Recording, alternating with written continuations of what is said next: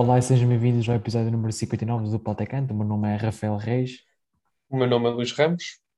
eh, e mais uma semana, isto parece que é eh, planeado, não sei, mas cada vez, cada semana há mais uma novela no Futebol do Porto, não é? Desta vez é Chico Conceição, que é capa eh, em todos os jornais neste, no final de semana, eh, por supostamente sair do Futebol Clube do Porto, ainda não está nada confirmado, para ir para o Ajax, algo que eh, gerou uma grande polémica, irei falar disso mais à frente.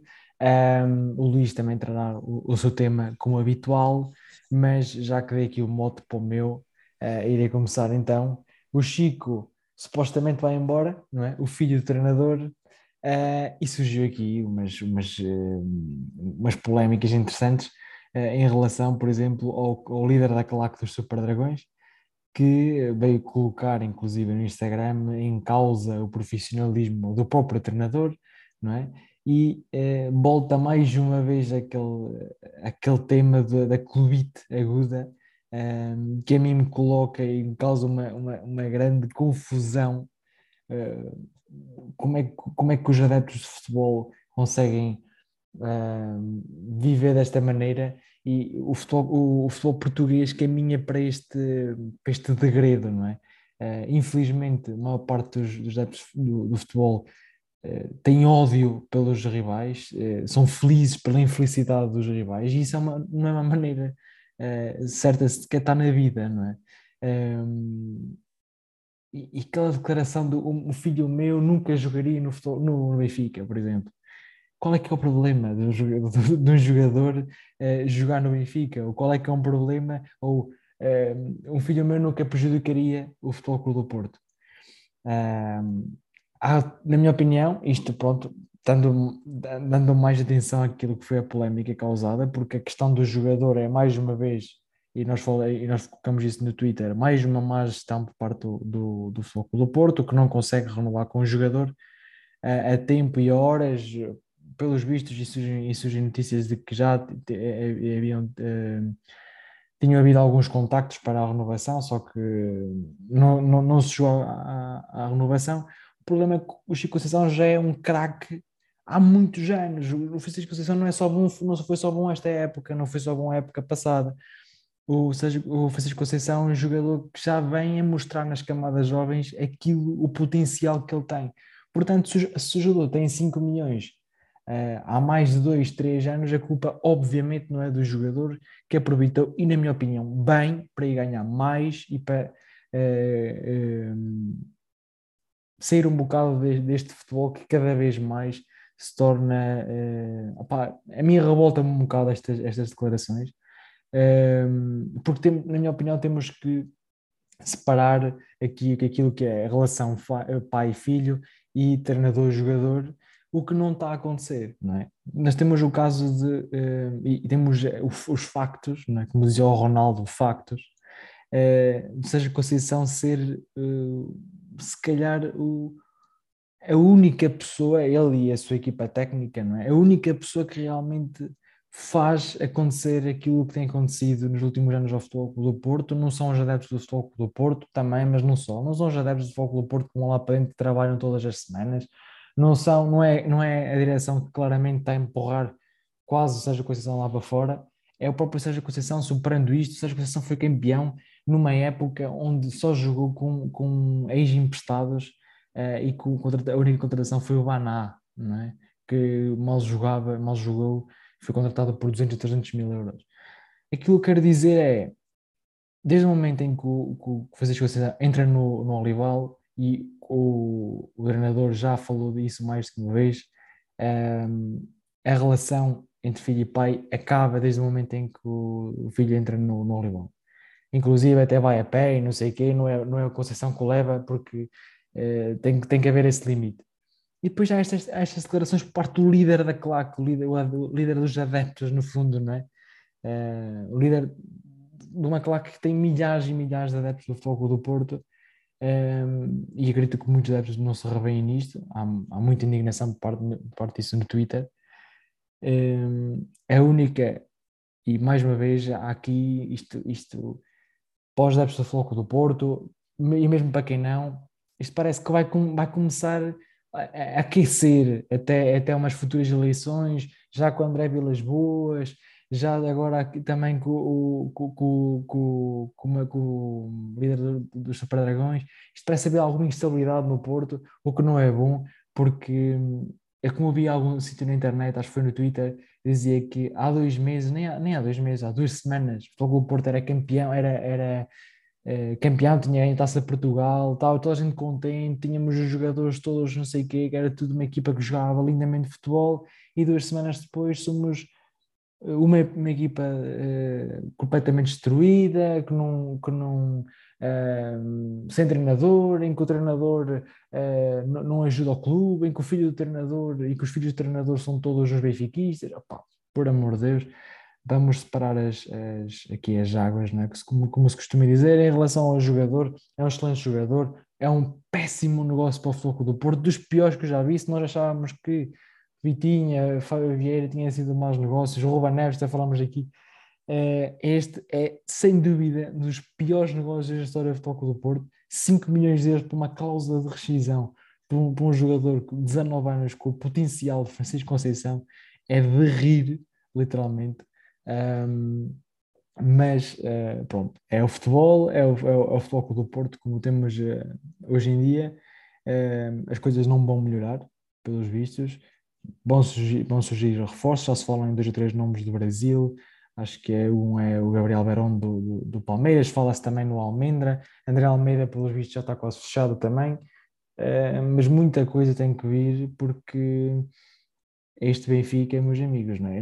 Hoje não vamos falar do Benfica, mas aquilo que temos visto um, nos jogos amigáveis, têm sido transmitidos em, em canal aberto, um, muito bom, aquilo que já perspectivámos, não é? Eu e tu. Se tens alguma coisa a acrescentar em relação a este tema. Uh, sim, eu acho que é, já se falou muito durante esta semana, é? durante estes dias, daquilo que é que é esta bomba não é, do, do Francisco Conceição que ninguém esperava, mas só não esperava quem, quem acreditasse que ele só ia jogar por, um, pelo pai joga, de ser treinador de futebol do Porto. Claro que o jogador não tem que olhar para isso. Acho que não, não há aqui uma questão. Acho que Francisco Conceição só teve que sair porque mesmo o ambiente que se vivia aqui em Portugal, do facto de, do seu pai ser o treinador e tudo aquilo que pronto, é, o futebol português não é claramente o, o bom ambiente para um jovem é, nestas condições crescer e por isso acho que o Chico acabou por tomar a melhor opção. Nem estou a falar das questões financeiras, é mesmo uma questão do seu futuro profissional. Depois, relativamente eh, à direção, acho que não é nada novo. Acho que só os sócios do Foco do Porto é que podem questionar que, que são maus negócios. São. No Porto partia claramente eh, de início à frente de, do campeonato dos três grandes, tinha a melhor estrutura, a estrutura vencedora, comidos da formação, e parece que o pior rival do Porto é o próprio Porto, porque estes negócios acabam, acabam por ser muito, muito acabam por ser, não, não são muito vantajosos para aquilo que é, que é, que é a realidade do futebol do Porto, miúdos que tinham claramente muita qualidade, que eram aquilo que era o futuro do foco do Porto e que foram vendidos é, muito aquém do seu, do seu valor real. E o Porto agora aqui enfrenta uma contestação dos adeptos que, na minha, na minha opinião, é quase muito. O Porto ainda vive muito daquilo que é a autoridade do Pinto Costa, quer se queira, quer se não, e, e aquelas declarações do, do, do, do líder de, dos Super Dragões mostram que claramente a Claque não está a apoiar o futebol do Porto, a Claque está a apoiar o, o líder, Pinto Costa porque qualquer coisa que se diga que, que, seja uma ameaça à direção, o próprio líder vem defender o, o, ou seja, o Fernando Madureira vem defender o Pinto da Costa e, e, e, nunca há assim uma teoria, nunca, nunca sai lá declarações que defendam e que tenham como visto a obtenção do, do, do bem-estar do clube. Eu acho que os adeptos, os verdadeiros adeptos, não é? Aqueles que sentem verdadeiramente o clube, não estou a dizer que o Fernando Madureira não o sente, mas simplesmente as declarações não vão ao encontro disso, têm de, de começar a tirar ilações. E eu acho que isto é, é problemático e, e, vamos ver como é que vai ser o futuro do Porto aqui para a frente. Claro que isto ainda é uma fase muito preliminar da época. Se o Porto começar a ganhar eh, a supertaça e começar a ganhar os primeiros jogos, este, este, esta onda de críticas vai, vai ficando mais calma e vai -se esquecer, os adeptos vão se esquecendo deste tipo de situações, mas que claramente são péssimos negócios e não se, e não se pretende como é que um jogador como o Francisco Conceição tem uma cláusula de 5 milhões. Nós podemos muitas das vezes falar que as cláusulas do Sporting são um bocado exageradas, mas quando tu tens um dos maiores talentos da tua formação, mesmo já sendo um dos melhores jogadores da equipa B do Porto, é, com 17 anos, 18 anos, e ter uma cláusula desta, desta dimensão um bocado sem explicação. Mas pronto. Uh, parece, eu... que, parece que, desculpa estar a interromper, parece que o Porto perde um bocado aquilo que era a capacidade de, negocia, de negociação que tinha há uns anos, não é? O Porto, e como tu falaste aqui há uns episódios, é ainda, não é, dos maiores vendedores de Portugal, não é? O segundo, só, só atrás do Benfica, mas muito desse, dessas vendas foram no passado. Eu vi uma, uma notícia qualquer e isto não tenho a certeza, mas simples matemática confirma que as vendas do Luís Dias, do Bitinha, do Fábio Ribeiro e do Francisco Conceição vão igualar a venda do, do, do João Félix. Só para termos a noção daquilo que é. é são quatro jogadores importantes, no, se, calhar, se calhar o Francisco Conceição não tanto, mas Vitinha, Luís Dias e Fábio Vieira eh, eram três peças fundamentais do Futebol do Porto. Estamos a falar dos, possivelmente do, três jogadores que entram facilmente no top 10 dos melhores jogadores da, da época passada. Portanto, estamos a falar disso, não é? Sim, as questões financeiras aqui também têm, têm, um, têm um ponto a dizer, não é? Porto, neste momento, e, e, mais na venda de Luís Dias, tinha um grave problema de tesouraria em que se não vendesse sim, Luís Dias, não conseguia estar na, nas próprias competições europeias. Isso já são problemas estruturais do Porto, que toda sim, a gente sabe, os próprios adeptos sabem, mas acho que, que só, lá está, só, só os próprios sócios é que podem, é que podem dar a sua, a sua satisfação e, e claramente há um, pro, há um problema há um, há um problema na forma como o Porto está a ser gerido, há, não é de agora, tem vários anos e, e é uma questão de ser analisada. A, a falta de, de, de, dinheiro para estar para jogar a bola não pode ser sempre a desculpa para se vender muito mal, não é? Tudo bem que há falta de dinheiro que o Porto tinha que vender Luís Dias em, em, em, em, janeiro para conseguir, como disseste, competir, uh, mas as vendas de, de Vitinha podiam ser claramente, não estou a dizer que não tenha sido, não fosse vendido, mas por valores maiores, não é? Então fazer concessão nem se fala sequer, não é? Mas pronto. Sim, prosseguindo com o meu tema, eu, eu quero falar aqui um bocado que é, e analisar um bocado que é estes primeiros sinais do, do Manchester United de Tenag uh, nesta direção que estão a ter, e já tiveram dois jogos, duas vitórias, uma mais expressiva frente uh, ao Liverpool, o seu maior rival inglês, não é? E por números expressivos, um jogo que também marcou uh, a estreia de Darwin Nunes com a camisola do Liverpool, uma estreia que não foi muito bem conseguida, teve um lance que desperdiçou um, frente, ao, frente ao Manchester United já na, na reta final, onde atirou em frente ao, ao guarda-redes uh, por cima da baliza. Um lance também a relembrar momentos deles no treino do Liverpool e já, já sabemos quando tu custas o que custas, não é? é sendo uma, uma das transferências mais caras deste, deste defeso é, e sendo, lá está, um jogador que aqui o próprio clube e o próprio treinador metem muitas expectativas, qualquer erro vai ser analisado. E isto acaba por ser um bocado injusto para, o Darwin, mas é mesmo assim. E, e, espero que ele tenha a força mental para conseguir ter essa resiliência, não é? Porque senão eu acho que, o Darwin vai passar momentos muito difíceis em Inglaterra, é, mas tem que saber, tem que saber lidar. E nós, e nós vimos aqui em Portugal que o Darwin é um, foi um excelente matador, tinha características muito, muito únicas, claramente que tem outras, outras situações em que não é tão bom e, e a própria Sofia Oliveira no programa eh, que foi muito criticada por defender que o Evan Nilsson é superior ao, Darwin, eu consigo perceber o que ela está a dizer em termos de, de, de pezinhos, não é, para o jogo o, o Evan Nilsson é, é, é, melhor, mas claro, o Darwin é superior em muitos outros aspectos do jogo e por isso é que foi vendido por este valor. E, e, e estes lances que são na pré-época vão alimentando esses, esses elementos pelos adeptos e o gozo por parte também dos adeptos rivais ao Liverpool. Mas falando mais do Manchester United, uh, Manchester United apresentou-se muito bem. Com uma, é, tudo bem que as pessoas vão dizer que o Liverpool começou de início com a equipa que não era titular, mas eu não me estou, a focar tanto no, na capacidade do rival, mas sim da, daquilo que foi o fio de jogo do, do, Eric, do Eric Tanak, no primeiro jogo uh, ao serviço do Manchester United e logo a primeira coisa que se viu e que não se tinha visto em nenhum dos outros jogos do Manchester United, pelo menos no ano passado, era a pressão, a pressão altíssima, não é?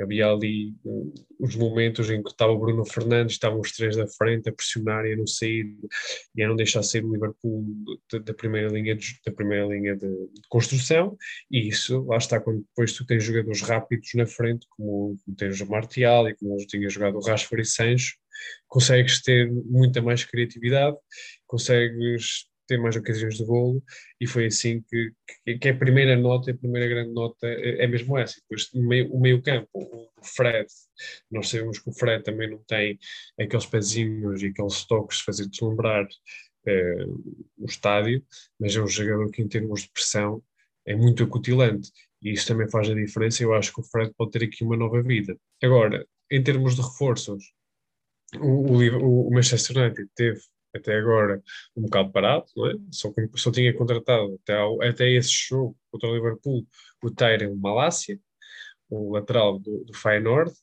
mas uh, entretanto já adquiriu também o Christian Eriksen a custo zero uh, e também Lisandro Martínez, que é um central por quem o Eric Ten trabalhou uh, no Ajax e é um, um, um central que tem uma característica muito boa que é ser, ser em primeiro lugar, e ter uma, uma construção, seja, ao construir o jogo de forma, de forma muito inteligente. É um jogador muito capaz estar né, com, com a bola nos pés. E isto numa equipa como, como, como o Manchester United, uma equipa de topo, é um central de, dessa dimensão. Por isso acho que aqui é uma excelente aquisição num setor, num setor onde o Manchester United tem mais dificuldades. Falam ainda do Frankie de Jong, e o Frankie de Jong é um caso que, que eu hoje em dia, pá, eu já acho que já vi muita coisa de futebol, mas eu acho que o futebol continua a surpreender e, e o caso do Frankie de Jong é outro caso assim, é? Nós já falamos muito do Barcelona, o Barcelona passa por dificuldades que, que nunca passou provavelmente na sua história, em termos financeiros, em termos de viabilidade, não é? Uh, inclusive deve 16 milhões de salários ao, ao, ao seu melhor jogador, na minha opinião, eu, o seu melhor jogador, Frankie de Jong, e para poderem ter, para poderem uh, cumprir com as regras de fair play da Liga Espanhola, que são muito rígidas em termos de controle salarial, e, e a, seja a percentagem de, de salários face às receitas, eles, para, para poderem contratar os craques todos querem, nomeadamente Lewandowski, Rafinha, eles querem literalmente desfazer-se do seu, em opinião, melhor jogador, uh, que é o Frankie de Jong, que, ou seja, até aqui tudo ok, não é?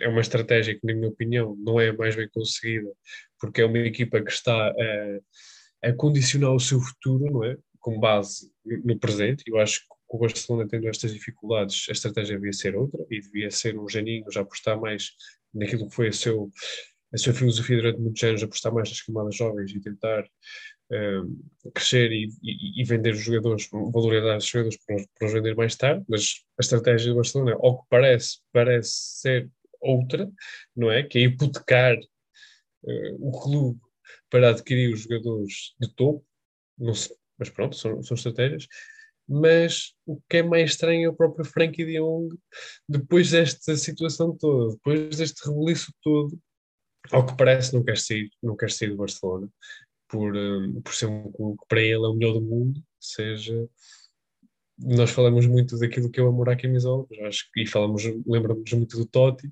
mas eu acho que este caso da Frankie de Jong também, também merece ser, ser ressalvado. Mas eu acho que falta aqui ali também um médio mais criativo consiga uh, queimar linhas, linhas adversárias. Uh, nós tínhamos, ou seja, agora de Pogba, o meio campo que utiliza contra o Liverpool foi Fred McTominay e Bruno Fernandes. Temos agora o Eric, também é esse tipo de médio, mas acho que o Dion ali também, também, também calçava muito bem.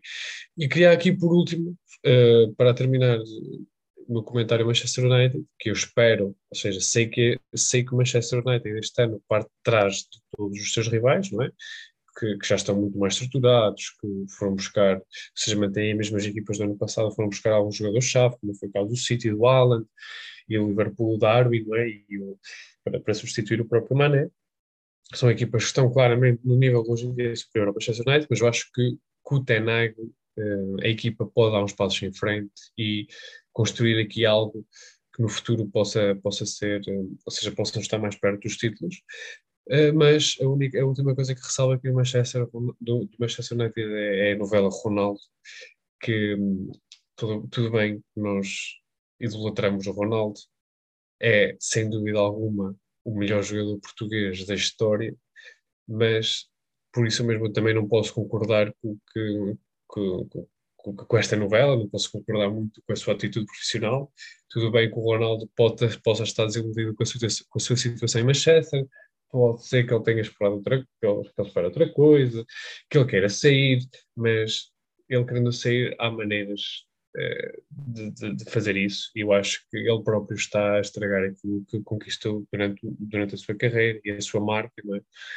E o, o, facto de ele não ir para estágio alegando problemas familiares, não vamos aqui dizer que não, mas toda a gente sabe que é que estes alegados problemas familiares são. São uma forma de ele nunca mais voltar a, a treinar com a camisola do Manchester. Eu acho que é um bocado. Não, não, não é a maneira correta de fazer as coisas. Não é? o Ronaldo, quando assinou o contrato com o Manchester United, assinou de forma livremente e no mínimo teria de, de, se apresentar e teria de ir a estágio com a própria equipa e teria de trabalhar de acordo com ela e depois se quisesse sair teria de trabalhar também nessa saída e não dessa forma eu acho que, que mesmo depois desta novela que se criou é negativa para ele depois tudo o que se fala que ele é rejeitado por, por tantas equipas é mau para ele, ou seja, ele não fica a ganhar em nenhum dos lados, muito pelo contrário é, e apesar de nós gostarmos muito dele, também temos de ter essa capacidade para reconhecer que ele nesta situação, eh, um bocado da mesma forma como o da Juventus, vai sair mal e, e vai ser mais um ponto, um ponto não tão positivo na carreira. Eu queria pegar aqui em duas coisas que disseste. Primeiro, queria falar de Alessandro Martínez, que é um jogador que a mim sempre me intrigou um bocado, não é? Porque ele é, ele é aquele jogador que tanto joga a central como joga um bocadinho mais à frente faz-me lembrar aquilo muito que era o que era Rabia Mascherano, uh, que era um central baixo. Lisandro Martínez tem 1,75m, portanto não podemos esperar que Lisandro Martínez ganhe muitos bolas no jogo aéreo e por aí fora. Mas é um jogador, e como, e como tu disseste, que tem uma capacidade de construção fora do normal. Eu vi a Lisandro Martínez facilmente no Barcelona de Pep Guardiola, nem estou sequer a, a exagerar. Ele tem mesmo muita qualidade de sair com a bola nos pés. Eu, por acaso, acompanho há algum tempo uh, e devo dizer que, que o Manchester United fez aqui uma contratação com, com muita qualidade. Depois, queria pegar aquilo que foi aquilo que disseste do Barcelona. Por acaso, eu vi uma expressão hoje muito interessante que resume na perfeição aquilo que é a situação do Barcelona hoje em dia. E dizia assim: o Barcelona está a vender o almoço para conseguir jantar. E resume na perfeição aquilo que está a acontecer no, no, no Barcelona está literalmente a vender tudo o que é, um, sei lá, tudo o que pode vender, desde direitos à liga, desde direitos televisivos, desde patrocínios com a, com a Spotify, em que, sei lá, então, não é? Um, dar a camisola quase à Spotify, tudo e mais alguma coisa, até há, até há, há, há umas piadas no Twitter a dizer que ou, ou calas-te com o Lewandowski ou então cancela a minha subscrição com o Spotify, coisas assim é, para, não dá dinheiro ao, ao, Barcelona, mas no fundo o Barcelona está a vender aquilo tudo que pode, a fazer-se aquilo que pode, como é o caso do, do Frankie de Jong, um, e depois há uma coisa que também, para além do Sandro Martínez, isto também me intriga um bocado, que é como é que o Barcelona está na situação financeira que está, nós conhecemos, toda a gente no mundo conhece a situação financeira, o ano passado viu-se a rasca para inscrever jogadores e contrata Robert Lewandowski, 34 anos por 50 eh, milhões, não é? Uh, Rafinha por 50 e tal, quase 60 milhões, acho eu. Uh, pá, e depois, quer dizer, em duas contratações gasta 110 milhões de euros não há dinheiro para nada, tem que se desfazer dos jogadores e depois acontece isto. Ou seja, os jogadores uh, arriscam-se, não é? Também havia aquela, aquela notícia, acho que falei aqui na semana passada, que o Bayern de Munique já dizia que para vender o Lewandowski tinha que ser dinheiro pronto, não havia cá uh, prestações e vou pagar daqui a 5 anos, não tinha que ser a pronto, porque senão não vendia, acho que até havia uma notícia qualquer que, que, que o Bayern Munique dizia que o Barcelona não ia existir daqui a 2 ou 3 anos, o que era eh, que é uma, uma visão muito exagerada daquilo que pode acontecer, porque lá está. E polémica. Sim, o Barcelona nunca na vida vai acabar, não é? Porque não faltam aí shakes árabes para, para, para, para comprar o clube, de certeza. É, mas agora falando um bocado, é, é, acho que é, é um bocado, sendo a Liga Espanhola, como tu falaste bem, muito rigorosa no que, é no, no que toca às questões financeiras, acontece isto, não sei, é, empurrar as dívidas, é endividar-se, é hipotecar-se cada vez mais para um sucesso rápido, porque é como tu dizes, mais uma vez, não, não recorre àquilo que foi o seu sucesso durante muitos anos, que foi a formação, recorre ao, aos craques todos, aos Rafinhas, aos, aos, um, aos Lewandowskis, para o sucesso rápido, porque o Lewandowski não vai dar retorno financeiro, pode dar retorno desportivo, mas financeiro não vai dar, não é? Obviamente. Rafinha até pode dar um, um dia, não é? Uh, agora, outra coisa que também me choca um bocado na, na, na, gestão do Barcelona é o Barcelona só contrata avançados. Já o ano passado, quando entra lá à porta, uh, foi-se buscar o Aubameyang, foi-se buscar o Adama Traoré, era o, tínhamos o Depay, era o Luke de Jong, um, e agora, Ferran Torres. O Ferran Torres, exatamente, Ferran Torres. E agora renova-se com Dembélé, tem Sanso Fati, uh, vamos, temos o Depay ainda, que não sabe se vai sair se não. Uh, bem uh, Lewandowski, não sei se ainda deve lá estar o, o, o Aubameyang, ou seja, aquilo é uma carrada de avançados. Vamos ver o que é que vai fazer Xavi dali. Provavelmente Xavi também deve estar muito contente porque está, obviamente, com o treinador está a receber é os craques todos, mas obviamente financeiramente não, não é uma opção eh, viável não é? para o futuro do, do, do clube. Passando então agora para, para, a próxima, para o próximo segmento, eh, das famosas perguntas, já sabes, não é? Faz Começo eu, não é? Exato.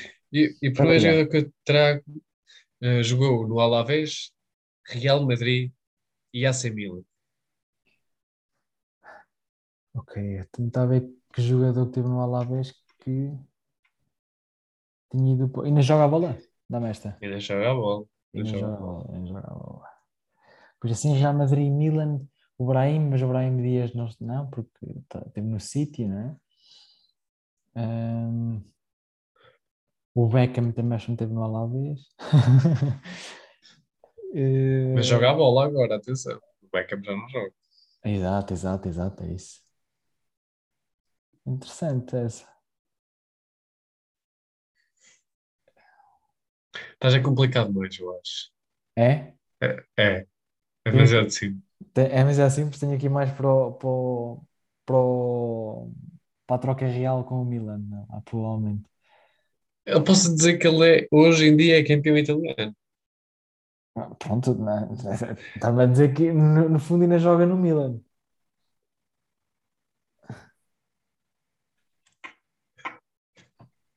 Não estou a ver, pá. Não, não, não estou a ver. Estou a complicar. Viste então? É, dou testa. Teo Hernandes. É pá, não ia lá. Não, não estava a ver o Teo Hernandes. Foi por cima um dos melhores, se não o craque, não é? Exato. Bora mais. O outro, este aqui já é mais complicado, mas pronto. Jogou no Ajax, Paris Saint-Germain, Fenerbahçe. Ele que na altura do FM 12, na, na altura em que, 2012, que se mudou do Ajax para o PSG Saint-Germain, era um craque no jogo de futebol manager. Do Ajax para o PSG e era um craque. Não havia muitos, não é? Era um craque, mas só no FM, pois não, não, não se revelou. Foi, é sempre um jogador que deu à sombra. O Paris Saint-Germain naquela altura foi o máximo que ele conseguiu na carreira. O Paris Saint-Germain foi o máximo que conseguiu na carreira. E depois foi para o Fenerbahçe. É numa fase ascendente, não é? Pois, claro, não é? Se o topo foi PSG. Ainda tens que me dar mais ajudas, porque assim não vou lá. Hoje não estou inspirado. Eh, Posso dizer que ele é internacional pela Holanda. Holandês. Pois, eu também já estava a pensar que era holandês. É, tanto mais esta, ele joga a defesa. Não te vou dizer se é lateral, se é central. Ele era um defesa alemão Ah, não, trocou o. Ajax. Ah, desculpa, um defesa holandês que trocou naquela altura o Ajax deixar, mas não há muitos. Ah, o Vaca, que está no Leverkusen, ainda joga. Eh, deixa-me só confirmar. É- pronto, já, já está quase a acabar. Se, se joga, já não. Epá, Aqui não diz tô- que ainda joga. Epá, não estou a ver. Um, um, um defesa holandês. Lateral ah, direito, pera, pera, exato, é. exato, é. Não me estou a lembrar o nome. Se estou a ver a cara, sei que é assim, Já é. mas não estou a lembrar. É o Vanderbilt. Vanderbilt, exatamente. É. Gregório Vanderbilt, lateral direito. É exatamente isso. Por último, o último jogador que eu trago jogou no Standard Liège, Futebol Clube do Porto e Anderlecht. É o Difur, provavelmente. Exatamente. Essa já é mais, já é mais, mais simples. Já é mais fácil. Steven Diffur. As minhas, ehm, começa por esta, que acho que é a mais simples, pa- os clubes onde passou são. Passou por estes três clubes mais conhecidos: Eh, Palermo, Paris Saint-Germain e Roma. Ok. Palermo, Paris Saint-Germain, Roma, Pastor. Pastore, exatamente. Javier Pastore. Depois, ehm, Basileia, Fiorentina e Roma. Basileia, Fiorentina e Fiorentina e Roma. Roma. Não necessariamente seguidos, é que se te dores seguidos facilita-te a vida e isto foi uma ajuda. E foi uma ajuda para Roma? Não, foi uma ajuda a dizer-te que se, se- se não, bom, os clubes não foram seguidos, aqueles que eu, que eu disse, Basileia, Fiorentina e Roma, não, é, não são seguidos, porque se eu te dissesse era demasiado fácil. E isto, o ser demasiado fácil, é uma ajuda. Foi Basileia, Fiorentina. E Roma, exatamente. Vou-te dizer, pronto, para te ajudar um bocado e para te dar a resposta, é, entre o Basileia e a Fiorentina há aqui um Chelsea. Basileia, Chelsea.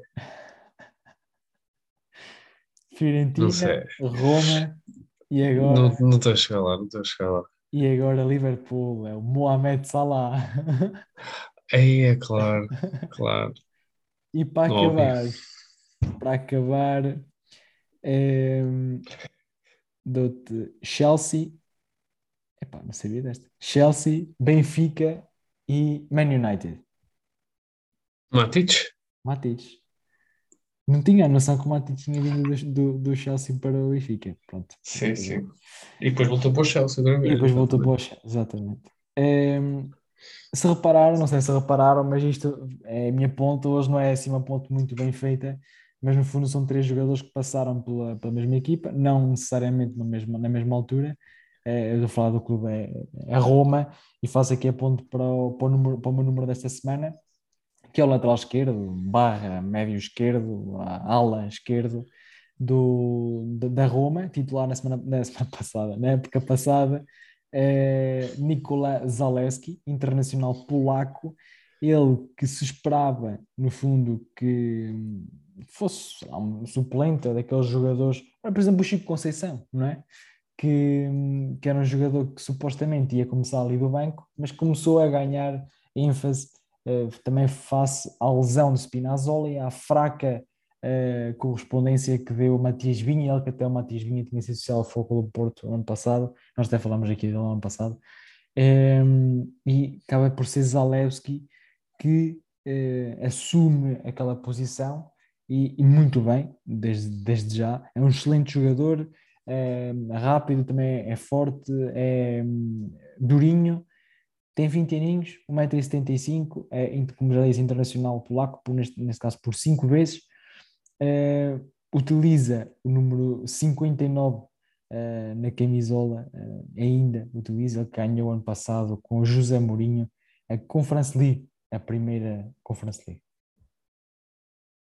Pois, uh, o meu jogador, o 59, uh, jogou com a camisola 59 na época 2011-2012, uh, pela equipa do Arsenal. Estou a falar de Emiliano Martínez, ele que desde sempre e desde muito cedo jogou, desde os 17 anos que foi para o Arsenal, só que nunca teve a sorte de, de ter muitos minutos, estava sempre na sombra dos guarda-redes mais recentemente na sombra do Bernd Leno, ainda teve alguns minutos uh, na época de 2020 quando o Leno se lesionou, mas depois quando regressou voltou a ter uh, o seu lugar no banco de suplentes.